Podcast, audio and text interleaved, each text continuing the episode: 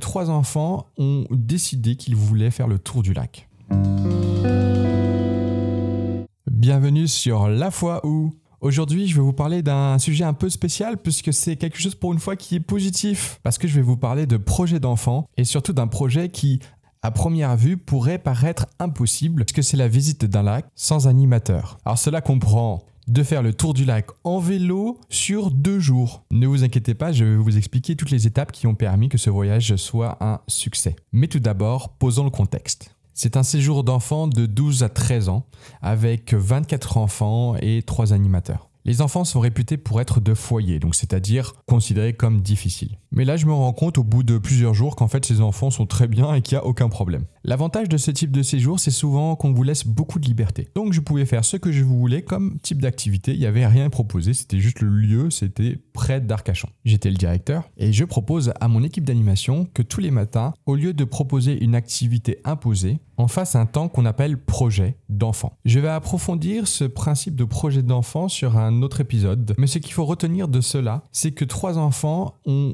décidé qu'ils voulaient faire le tour du lac. seulement, je ne pouvais pas euh, mettre un animateur avec juste trois enfants pour faire le tour du lac. Et donc, je leur ai proposé, s'ils le voulaient bien, qu'ils fassent le tour du lac sans nous, tout seuls, en autonomie. Oh, je pas leur joie quand j'aurais dit ça, genre Vraiment, on peut faire le tour du lac sans vous. Là, enfin, je veux dire, euh, euh, ils étaient vraiment dans, le doute. Ils, pensaient que c'était une blague. On a vérifié que légalement ça soit possible et effectivement, euh, il est dit dans la loi que si c'est écrit dans le projet PEDA, les enfants peuvent partir en autonomie. Et coup de bol, quand je l'avais écrit, je m'étais dit vu qu'il y avait ce principe de projet d'enfant, j'allais mettre quelques exemples. Et un des exemples que j'ai mis, c'est une sortie en autonomie. Et donc, qu'est-ce que je leur ai demandé avant de partir pour m'assurer qu'ils partent dans les meilleures conditions? Tout d'abord, qu'ils aient un téléphone portable avec eux pour que je puisse les joindre trouve plusieurs copies de la carte du lac, une pour chaque enfant et une pour moi, et qu'ils me montrent le chemin qu'ils vont faire durant leur sortie. Ils devaient aussi me faire une liste de tout ce qu'ils allaient amener avec eux. Bah ouais, ils partaient deux jours, donc il fallait aussi penser au fait qu'ils allaient dormir sur place. Cela incluait aussi de me dire où ils dormaient sur la carte. Je leur ai aussi donné de l'argent et je leur ai expliqué ce qu'il fallait faire s'ils devaient acheter quelque chose, donc euh, conserver le ticket, vérifier qu'il y a la TVA dessus. Ils devaient m'envoyer un message toutes les deux heures et m'appeler à chaque repas. Je les ai prévenus que s'ils ne m'appelaient pas ou ne m'envoyaient pas de message, je partais les chercher. On a bien vérifié qu'ils savaient faire du vélo, qu'ils savaient gérer s'il y avait un pneu crevé, bref, qu'ils étaient autonomes sur les vélos. De même pour les tentes, on a vérifié qu'ils savaient monter une tente, qu'ils savaient démonter une tente. On a vérifié que les routes qu'ils utilisaient n'étaient pas utilisées par les voitures, que là où ils allaient dormir, ils pouvaient avoir un endroit couvert au cas où il y avait une tempête. On a aussi vérifié s'il y avait des magasins sur le chemin au cas où il leur manquait de l'eau. Bref, on a fait tout notre possible pour éviter tout problème sur le chemin. Et donc le jour J arrive et les voilà partis. Alors, faut pas se dire que j'étais serein. Hein. Bien sûr que j'avais peur. J'étais en train de me dire pendant deux jours, je vais avoir des enfants qui seront à un endroit euh, où j'espère qu'ils vont à cet endroit-là. Je dois vraiment leur faire confiance. Euh, ça fait quoi? 7-8 jours que je les connais? C'est pas non plus comme si c'était euh, des enfants que je connaissais depuis tout petit. Puis, on peut jamais savoir ce qui peut arriver pendant la nuit.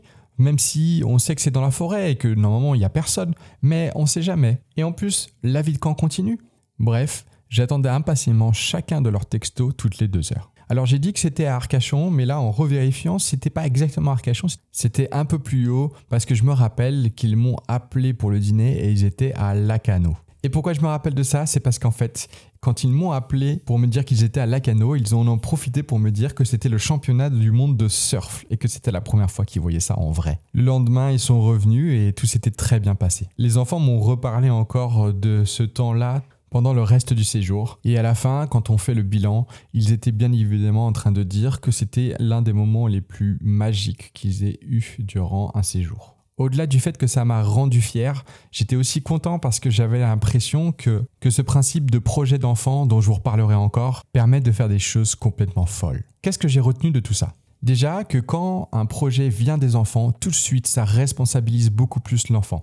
Il a envie de réussir son projet, il a envie d'aller jusqu'au bout, c'est quelque chose qui lui prend au tripes et donc il fera tout pour y arriver. Ensuite, qu'une sortie sans animateur animatrice, ça ne va pas pour autant dire que c'est une sortie sans préparation. Et bien au contraire, je pense que j'ai deux fois plus préparé cette sortie que je n'ai jamais préparé aucune autre sortie.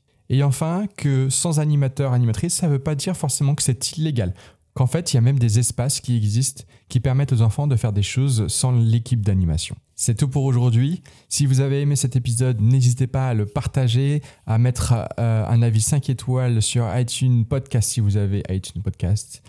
Sur ce, je vous souhaite bonne journée et à demain. C'était Hugo de Parlons Pédas.